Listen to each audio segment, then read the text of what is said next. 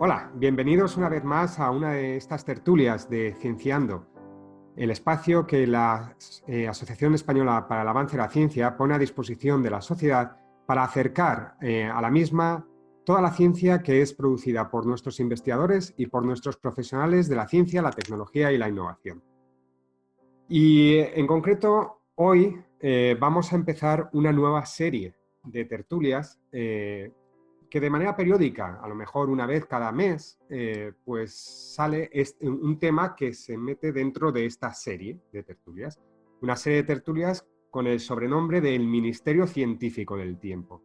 Y esta serie de tertulias la quiero dedicar desde mi personal eh, punto de vista eh, a dos cuestiones. Una, por un lado, pues a la fantástica serie, por supuesto, del Ministerio del Tiempo, que ha puesto en valor a bueno, pues a muchos personajes célebres de nuestra historia y que recientemente lo hizo con Emilio Herrera eh, en un capítulo eh, de su cuarta temporada emitido a inicios de junio y que puso a la ciencia española pues en el pedestal de esta serie, Y en segundo lugar, pues también esto es un ligero homenaje a Amparo Gómez Rodríguez, eh, catedrática de Lógica y Filosofía de la Universidad de La Laguna, eh, desde 2004 y que nos dejó el 13 de marzo de 2018 y que personalmente pues eh, a mí me permitió ella pues introducirme, iniciarme en los estudios de la historia eh, de la política científica en España.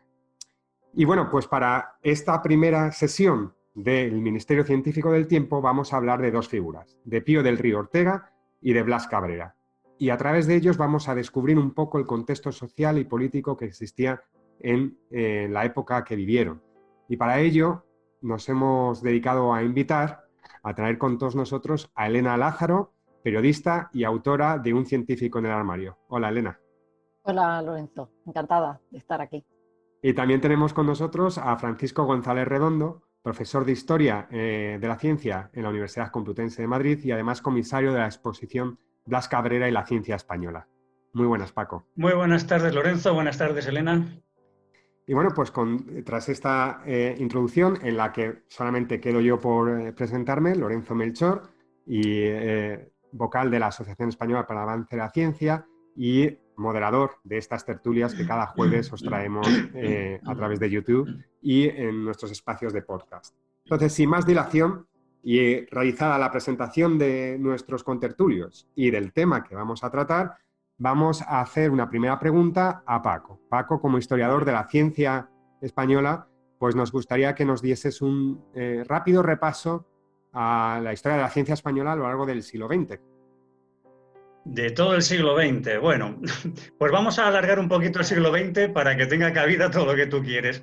Yo creo que nuestro siglo XX es largo porque empieza en el año 98 del siglo XIX, que es cuando tocamos fondo y que esa historia de la ciencia española no deja de estar íntimamente relacionada con la propia historia de España en su conjunto. De modo que podemos alargarla casi hasta el presente, porque nuestro comienzo del siglo XXI se parece mucho al final del siglo XX y todavía no hemos llegado a un punto que digamos cambiado de siglo. ¿En qué sentido lo digo? Pues podríamos dividir ese siglo XX largo pues prácticamente en tres periodos de unos 40 años.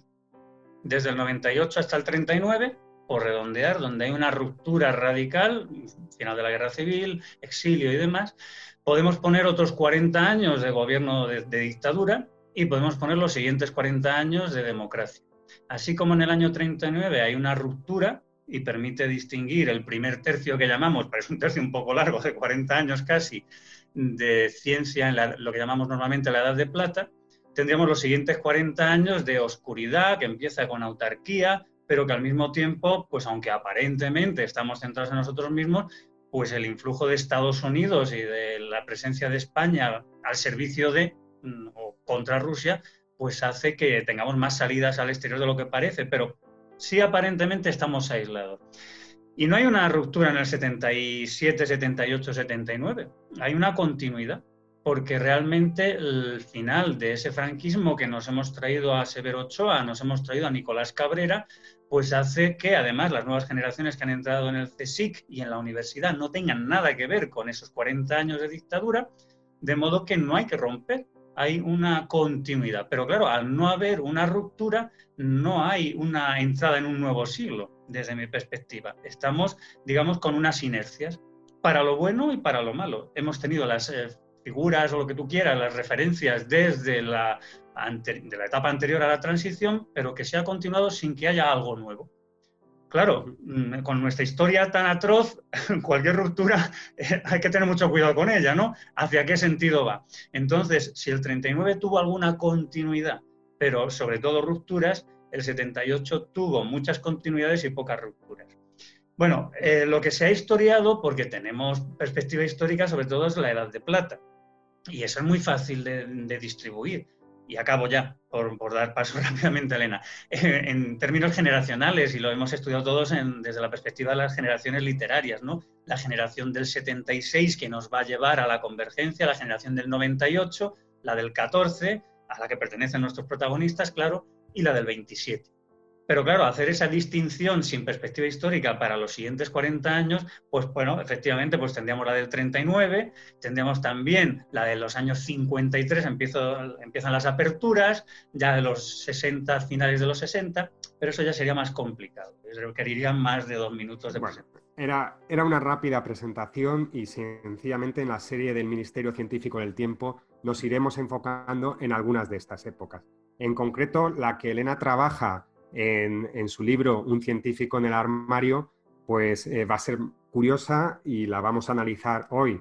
Pero Elena, ¿por qué decidiste hacer este trabajo de investigación y qué buscabas analizar?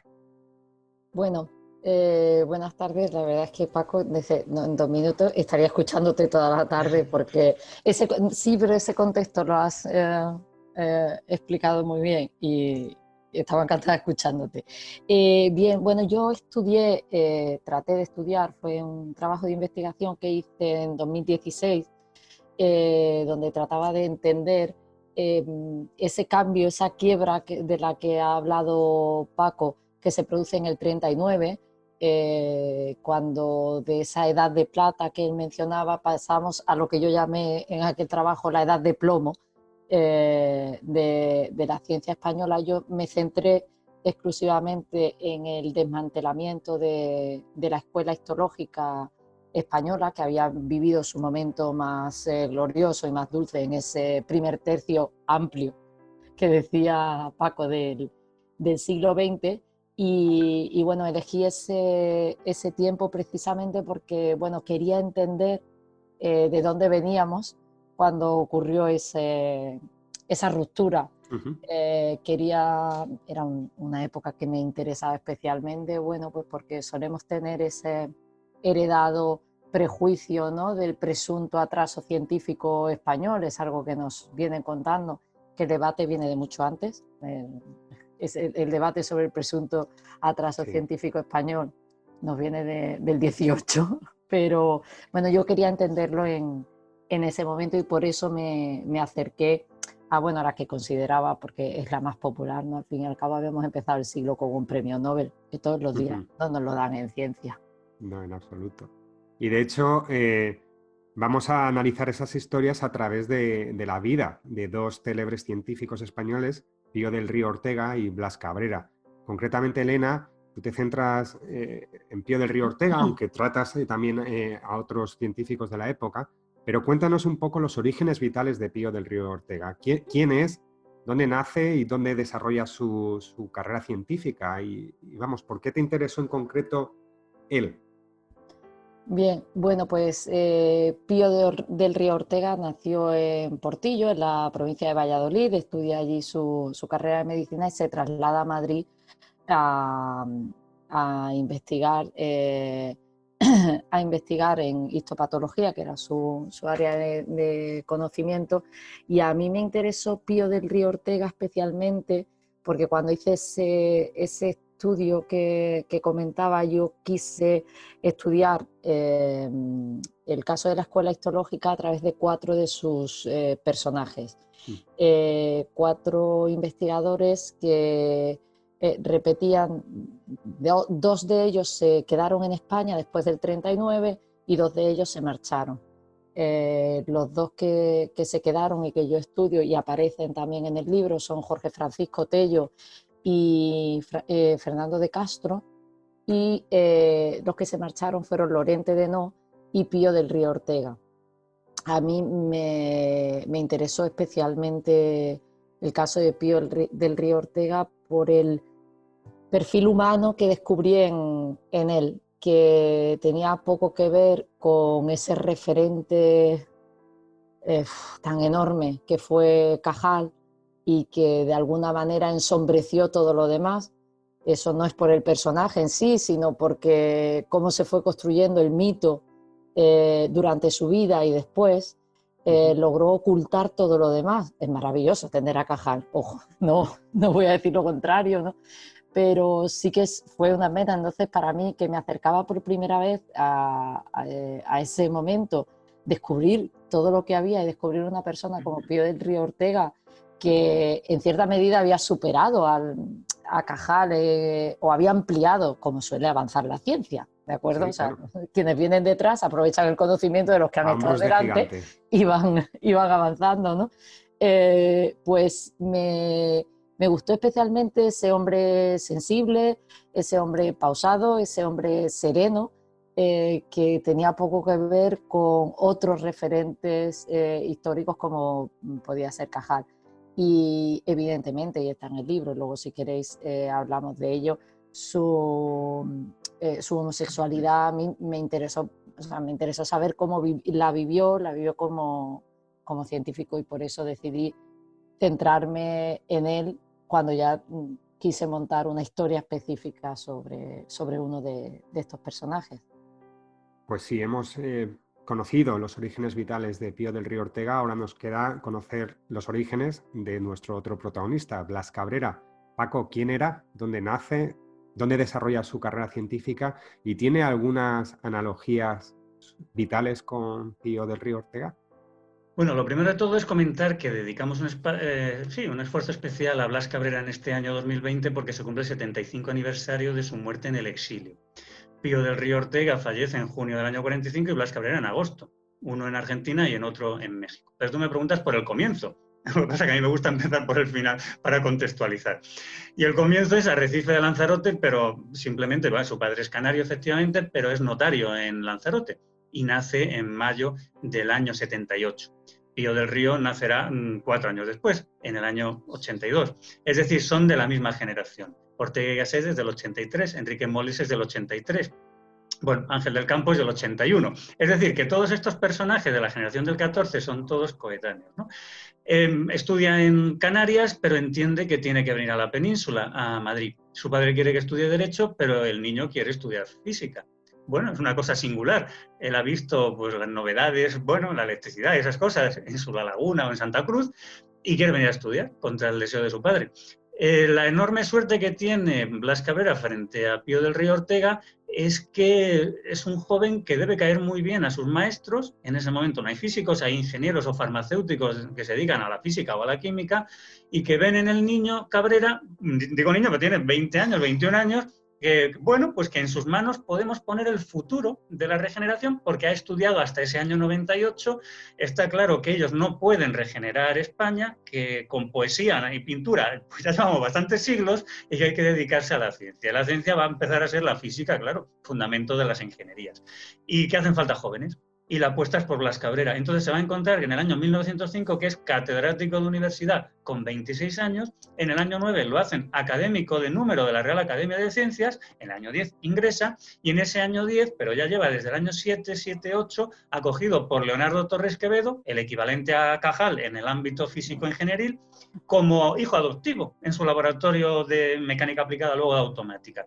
Es decir, que la situación es radicalmente distinta, porque claro, este está ensalzado los altares, sobre todo cuando según ah, lee la, o tiene la cátedra, llega una tertulia que protagoniza Cajal. Y entonces ya tiene todos los padrinos del mundo para convertirse en la referencia de lo que se acabará siendo el padre de la física y la química española. Bueno, eh, igualito, estas carreras científicas tan meteoríticas eh, no tienen analogía con la actualidad, pero, pero bueno. que lo encuentren. Elena, eh, vale, hemos conocido los orígenes vitales y en tu eh, comentario de Pío del Río Ortega comentabas que eh, llegó a superar a su maestro en, ciertos avances científicos y demás. Y además en tu libro comentas que España debería celebrar más la figura de Pío del Río Ortega como uno de, los, nuestros grandes referentes científicos, si no de la historia, por lo menos del siglo XX. ¿no? Pero, ¿cuáles fueron sus logros científicos? ¿Por qué deberíamos recordar a Pío del Río Ortega? Bueno, eh, los motivos para, recordarles, eh, yo creo que son varios. El primero es el científico, que es evidente que creo que tiene, que tiene poca discusión, bueno, pues porque la, aportación que hizo Pío del Río Ortega al conocimiento del sistema nervioso fue fundamental. De hecho, creo que se entendería mm, poco el avance de la neurociencia, de la neurobiología, eh, si lo que él consiguió terminar de hacer, que era dibujar ese mapa del, sistema nervioso, la estructura, que era evidente que tenía unas protagonistas fundamentales, que eran las neuronas, que las había eh, caracterizado y descubierto Cajal. Eh, lo que hace Pío del Río Ortega es completar ese, ese, mapa, descubriendo, caracterizando y describiendo la microglía, y bueno, la oligodendroglía, es complicado, eh, que son, bueno, pues eh, las células que completan, que soportan a las neuronas, que le dan soporte inmunológico eh, también y, que funcionan en el caso de la microglía como son, son, células fagocitarias que, que, tienen un papel fundamental en los procesos patológicos con lo cual todo lo que tiene que ver con la salud neurológica eh, tiene eh, todo el desarrollo aplicado de, la neurociencia tiene su base, como siempre, en la, investigación básica. Y, Pío de Río Ortega hizo una investigación eh, básica. Por, por, esa parte creo que, necesitamos saber de él, ¿no? Bueno, pues si todos sabemos que las neuronas eh, se las debemos a, Cajal, deberíamos de saber que el resto de nuestra materia gris se las debemos a Pío del Río Ortega, por simplificar bastante. Eso es eh, científicamente. Y luego, bueno, pues socialmente creo que, que es un poco lo que yo menciono en el libro, es que creo que debemos de tener más referentes porque necesitamos, o al menos a mí me parece una buena idea, que tengamos más referencias sobre eh, lo español, lo que es eh, lo español. Y lo español también son hombres serenos, eh, hombres pausados, hombres que pueden ser homosexuales, como también nos hacen falta tantas referencias de, mujeres que fueron relevantes. Entonces, como necesitamos entender que nuestro país es diverso, porque somos diversos, pues ahí esa es la reivindicación que yo, que yo hago en el, en el libro, que me parece que, que Pío del Río Ortega es una, una figura imprescindible. A mí me sorprendió mucho cuando, cuando empiezas a profundizar un poco y cómo es posible que no, no le conozcamos. Es estupendo esta reivindicación que haces, eh, Elena, y la vamos a, a, tocar de lleno en todo el tema de la diversidad en el siguiente punto, que, hablaremos más del contexto social que vivieron tanto eh, eh, Pío del Río Ortega como Blas Cabrera. Pero antes de ello, Paco, ilumínanos. o sea, Blas Cabrera has dicho que fue el padre de la física española, pero ¿cuál fue su descubrimiento científico por el que debamos conocerlo? Mm, en el caso de Blas Cabrera son dos cosas. Lo primero de todo es que la apuesta por Blas Cabrera no es para que haga grandes descubrimientos, que alguno hará y ahora lo comento, sino para que cree la estructura que permita crear escuelas y que haya maestros y discípulos que perpetúen unas tradiciones de europeización de la investigación en física y química. Y eso es lo que va a protagonizar Blas Cabrera. Se va a reunir mm, o va a reunir en su entorno personas muy diversas, de distintas ideologías, talantes y demás, dentro del mundo de la física y de la química. Y a cada uno de ellos, o va a delegar en cada uno de ellos, pues que cree esas mini escuelas. Eh, por ejemplo, espectroscopía con Ángel del Campo primero y Miguel Catalán después. Física química o química física con Enrique Moles. Con Julio Palacios, estructuras mm, rayos X, estructuras cristalinas es decir, bueno, química orgánica con Madina Beitia, va a crear subescuelas, pero él coordinándolo todo.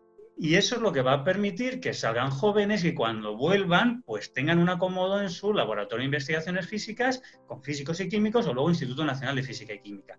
Porque lo importante no es que salga un Torres Quevedo que es un genio y que se acaba con él la genialidad, claro, sino que se creen unas estructuras. Cajal lo consiguió, bueno, mejor o peor.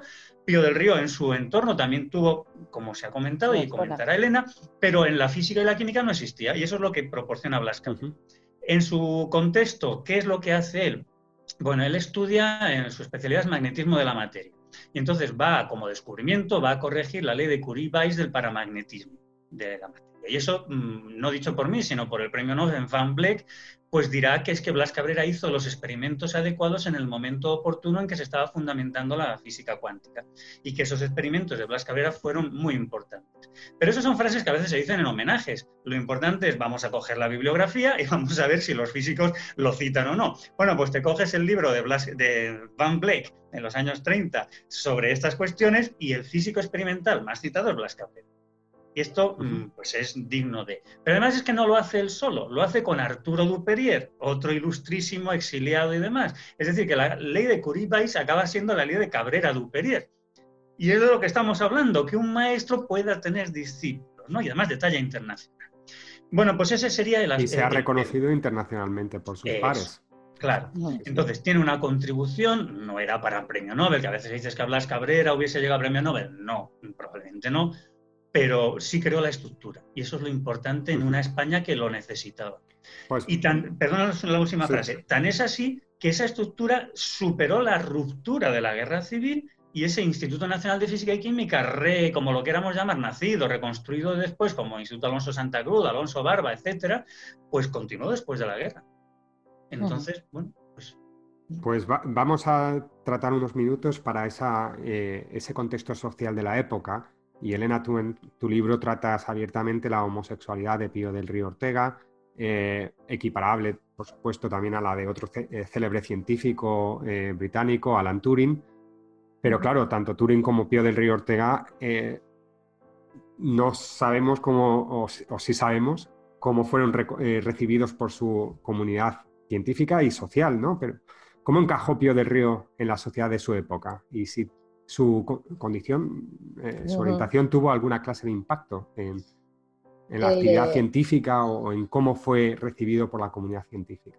A ver, lo primero, y, creo que es importante que subrayar, y yo lo hago a lo, largo del libro, es eh, entender y explicar que Pío del Río Ortega vivió su homosexualidad con naturalidad. Con naturalidad no quiere decir que la viviera como puede eh, vivirla ahora en el siglo XXI eh, una persona homosexual. No es, no es exactamente igual, pero la vivió con naturalidad. Eh, ¿Por qué sabemos que, o por qué podemos deducir que, que la vivió así? Bueno, pues porque existen testimonios autobiográficos, el propio Severo Ochoa habla de una manera, o sea, con cierto, utilizando cierto eufemismo, eh, de, Pío del Río Ortega y de su amigo íntimo, que es como le llama, a Nicolás Gómez del Moral, que es la persona que, con la que Pío del Río Ortega comparte, comparte su vida durante más de 20 años, de hecho es con quien se exilia. ¿Dónde encontramos las pruebas de esa naturalidad? Eh, pues lo encontramos en las cartas, está hablando ahora mismo Paco, de ese reconocimiento de la comunidad internacional a, Blas Cabrera y yo pensaba pues en ese mismo reconocimiento que Pío del Río Ortega eh, tiene al laboratorio de, histología general y patológica que dirige Pío del Río Ortega viene lo más granado de la neurociencia eh, europea, y, americana y canadiense. Por cierto, que también teníamos canadienses aquí, de hecho es en las cartas de, de un canadiense donde aparecen a menudo eh, pues según el protocolo epistolar de la época, ¿no? que escribías, eh, preguntabas sobre él y siempre hacías una despedida, ¿no? pues mis saludos, traslade mis saludos, un afectuoso saludo a sus hermanas, a su padre, y de pronto siempre aparecía al señor Gómez, al señor Nicolás. Entonces, bueno, ¿quién es Nicolás que alcanza esa categoría? Y luego están las cartas de Nicolás a las hermanas de Pío Río Ortega, dándole cuenta ya en el exilio de su vida mm, familiar y doméstica. Bueno, pues eso es, esas son las evidencias que, yo trato de, poner en el libro. ¿qué importa? primero, ¿qué importa que Pío Ortega fuera homosexual? Bueno, pues eso tiene que ver con, lo que decía antes, con la necesidad de, hacer visible esa diversidad eh, en la ciencia a lo largo de la historia. ¿vale? Por eso me importa y por eso yo he querido eh, reflejarla en este recuerdo a, su figura, porque a Pío del Río Ortega le conocíamos, quizás no tanto, no la tenemos tan reivindicada la figura, pero yo no descubro nada que no se supiera sobre Pío del Río Ortega, ya, ya han hecho historiadores de la ciencia, ¿no? Pero bueno, yo pongo el foco ahí por ese, por ese motivo. ¿Cómo le afectó? Bueno, eh, yo no puedo decir que Pío del Río Ortega no ganara las dos veces que, ganó el premio, que, estuvo, eh, que fue candidato al premio Nobel porque fuera homosexual. Eso está bien para, para construir cierto relato, pero bueno, es verdad que quienes ganaron el premio Nobel en aquel año también lo eran merecedores, ¿no? O sea, digamos que también tuvo una competencia.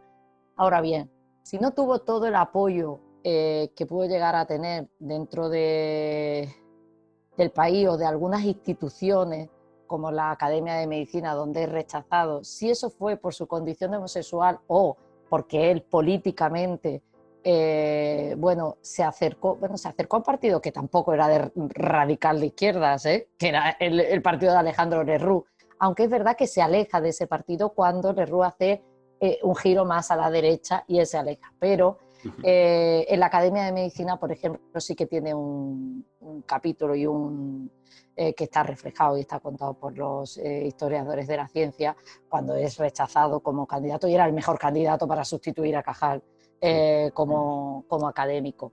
Bueno, pues ahí se pueden intuir que es verdad que Pío del Río Ortega no encajaba en el estereotipo de, de lo español, del señor español que investigue.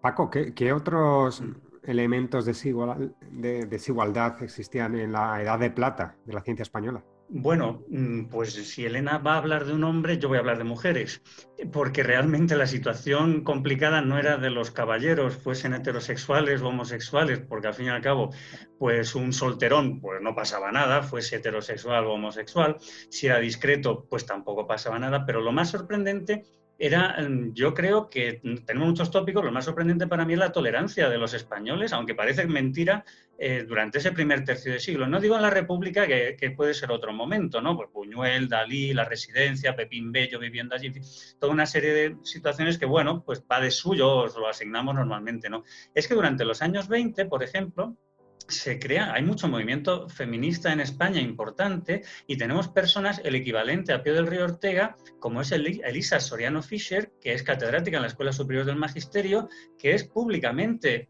con discreción también, por supuesto, lesbiana, que tiene una pareja con la que vive de manera pues, natural y que eh, está, ah, bueno, ya ejerce como médico, va a probar oposiciones en, más ni menos que en la Marina, en, la, Marina Civil, no la, no la Armada, ¿no?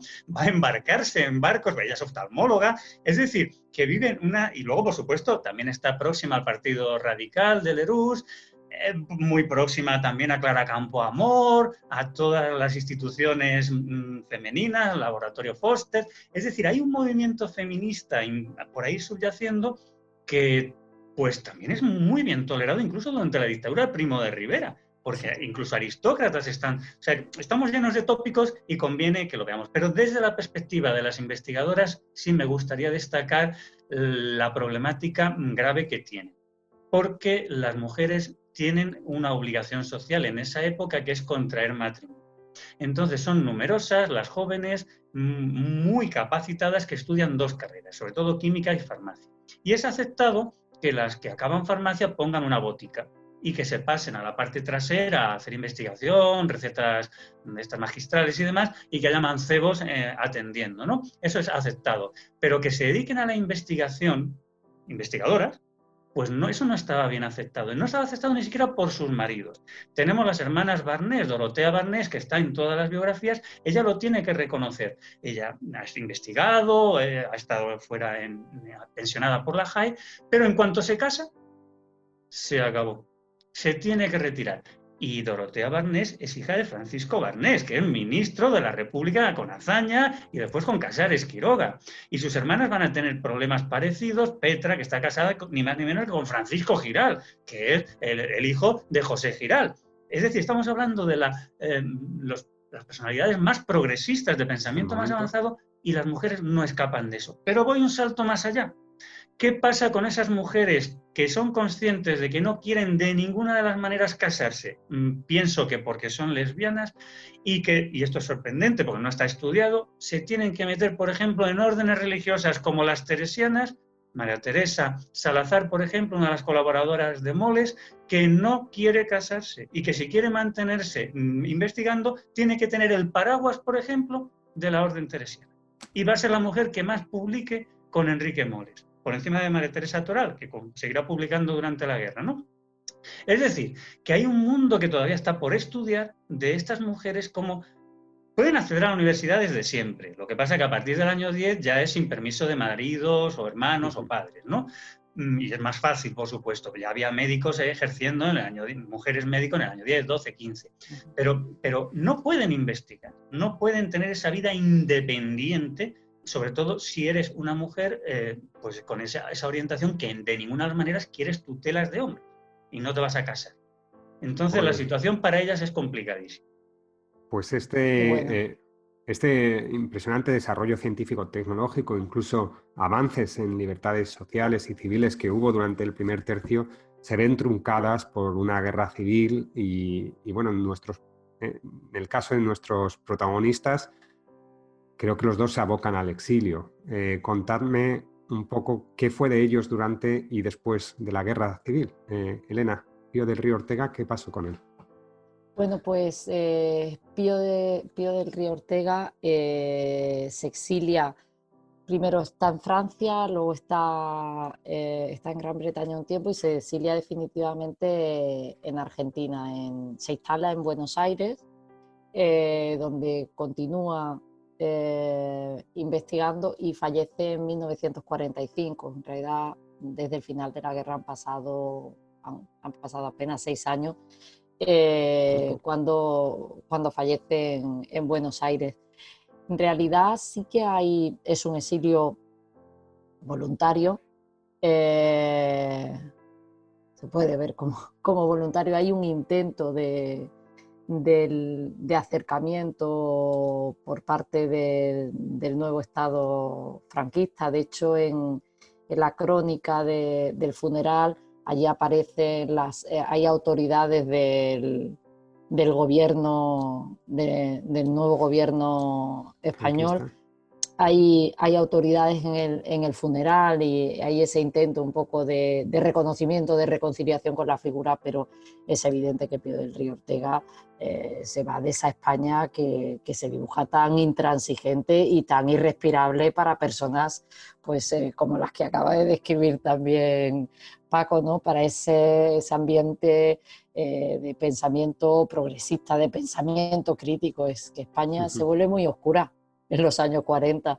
Entonces Pío del Río Ortega, que vivía con esa naturalidad que, la vivió él y que la vivieron otras personas que, eh, citaba Paco, pues ¿cómo te vas a instalar en España? Me imagino que, ahí pesaron pues eh, razones eh, profesionales evidentes, que es un país en una posguerra, es un país destrozado y ya faltaban recursos seguramente. E-, económica y eh, moralmente. Antes, pues, eh, pero claro, a nivel personal. Entonces, él continúa eh, su investigación y su trabajo en, en Argentina. Allí está cerca de, como es, seguro que Paco se recuerda, Kusai, que es, llega a ser premio Nobel de, de Fisiología, es el primer premio Nobel argentino.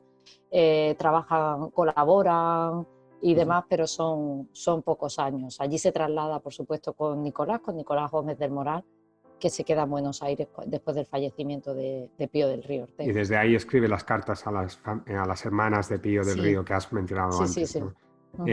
Paco y de Blas Cabrera, ¿qué sabemos? Bueno, sí, eh, las coincidencias con las que quería empezar con los dos me permiten hablar de mi libro. Así Elena no se queda sola con hablando de su libro. Yo estoy muy umbral ¿eh? esta semana. Es broma. No, no, es mi libro, es en este caso la exposición que, aunque está puesta, no se puede visitar, pero sí hay una visita virtual que es Blas Cabrera y la ciencia española en 1936-1940, que es tu pregunta. Entonces, para los que nos vean, pues pueden acudir porque está digitalizada entera y la pueden ver en la página web de la Universidad Complutense de la Biblioteca de la Facultad de Educación. Blas Cabrera y eh, Pío del Río Ortega son hombres, yo creo, de la República, pero de la República en paz. Y en cuanto se desata la guerra, ya esa república en guerra no es la república ni del uno ni del otro. Y uno y otro se van en cuanto pueden. Se implican con durante los primeros meses con la república. Pío del Río Ortega firmará el primero de los manifiestos, se trasladará a Valencia, a la Casa de Cultura, y más o menos mantendrá cierta relación, pero se va. Como Severo Ochoa, con la ayuda de Negrín, se van porque esa no es su España. Y Blas Cabrera va a aprovechar octubre del año 36 eh, bueno, a mí me gusta decir que la Edad de Plata acaba en la Universidad Internacional de Verano en julio-agosto del 36. Blas Cabrera es el rector de la Universidad Internacional de Verano y ahí acaba la Edad de Plata porque la ciencia o está de vacaciones o están reunidos en la península Magdalena, los científicos españoles que tenemos, y desde ahí pues uno se van para un lado y para otro. Eso le toca a Blas Cabrera. De modo que ahí se terminó la actividad científica de la Edad de Plata. Va a haber actividad durante la guerra, pero menor. Y entonces Blas Cabrera decide irse aprovechando una excusa oficial, es el representante de España en la Comisión de Pesas y Medidas, pues se va a un congreso y se queda en París. Eh, la vida de ambos dos tiene más relación de la que parece. Las Juventudes Socialistas Unificadas en enero del año 37 eh, quieren organizar un gran congreso nacional y los invitan a los dos. Les llaman a los dos y la prensa dice van a venir Blas Cabrera y Pío del Río Ortega, figuras internacionales, a alumbrarnos a nosotros los jóvenes. No vendrá ni uno ni el otro, ninguno de los dos. Eh, es decir, que de alguna manera mm, se van a desentender de, la situación.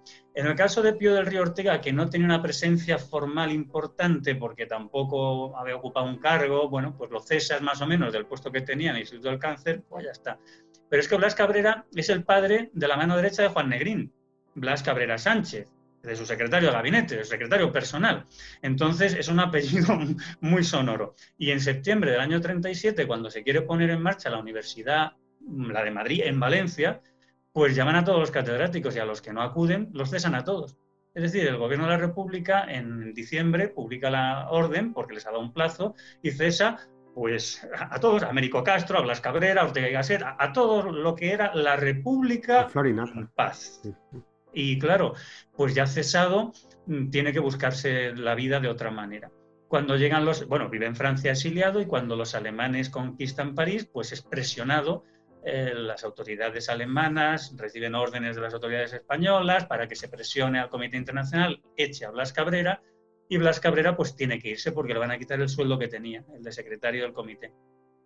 Pone unas excusas que va a ir a dar unas conferencias a Portugal, atraviesa España sin que le dejen, sin que lo detengan, por un lado, pero también sin que le dejen bajar del tren. Llega a Lisboa, pero ya tenía su hijo, mm, Blas Cabrera Sánchez, ya tenía el acomodo y los permisos para que fuese a México, y allí lo va a coger la UNAM, va a tener discípulos otra vez, ya tiene Parkinson, afectado por como secuelas de la gripe del 18, y va a estar muy malito, pero bueno, pues los Giral, los Bolívar, su propio hijo lo va a, hacer en la UNAM que tenga ocupaciones hasta que muere en agosto del año 45. Pero todavía la institución cultural española para la que trabaja Pío del Río Ortega, los españoles, descendientes españoles, le publicarán en el año 44 a Blas Cabrera uno de sus últimos libros en Buenos Aires.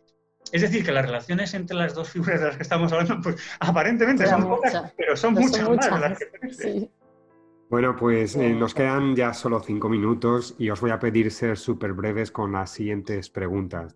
Eh, por, un, lado, Elena, aparte de Pío de Río Ortega, ¿qué otras cosas tratas en tu libro?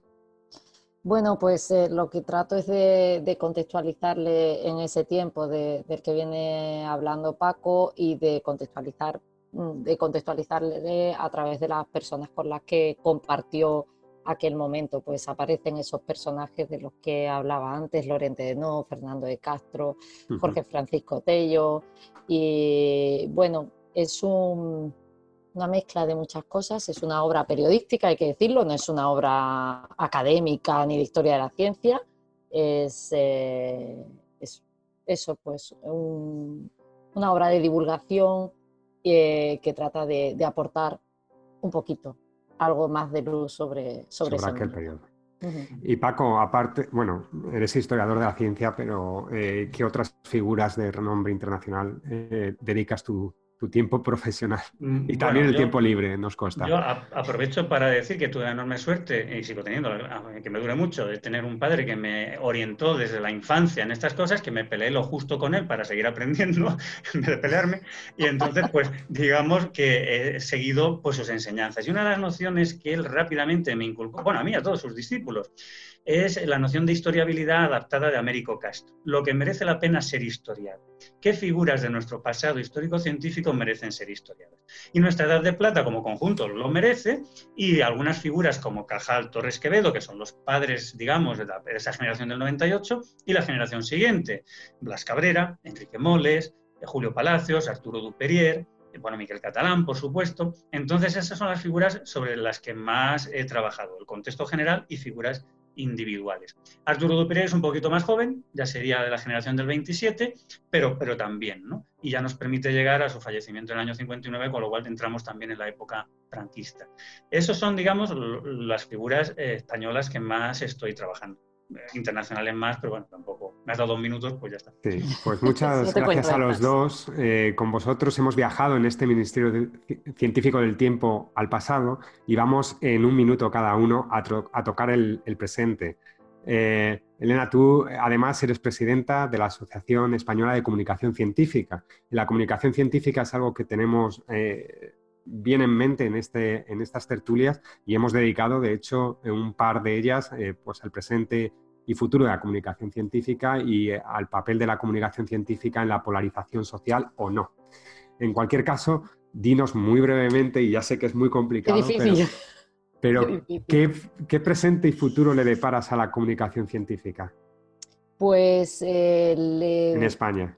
le, veo un presente incierto pero apasionante. Quiero decir, eh, hablaba al principio de toda esta charla, Paco, de esos momentos de quiebra y yo creo que en este oficio nuestro de contar la ciencia, eh, la pandemia de la COVID va a suponer una quiebra que yo confío en que para bien, porque nos está enseñando mucho, nos está poniendo frente al espejo eh, para ver qué cosas estábamos haciendo mal y necesitaría más de un minuto para contarla también qué cosas estamos haciendo bien, por lo cual, con lo cual veo un futuro bastante, bastante bueno y prometedor porque creo que estamos aprendiendo y estamos sobre todo trabajando mucho en red, con debates como el que tú hablabas, estamos hablándonos y mirándonos mucho juntos y pensando juntos, así que creo que, que pinta bien porque tiene que hacerlo porque tenemos un papel muy importante. ¿eh?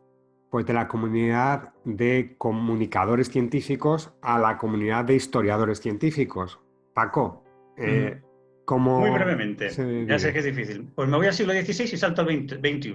El siglo XVI empieza con la Casa de Contratación de, de, Indias. Tenemos la Alejandría con Euclides dirigiéndolo, se llama Américo Vespuccio, y tenemos la Florinata de, las, de lo que llamaríamos el mayor centro de investigación. ¿Cómo acaba el siglo XVI?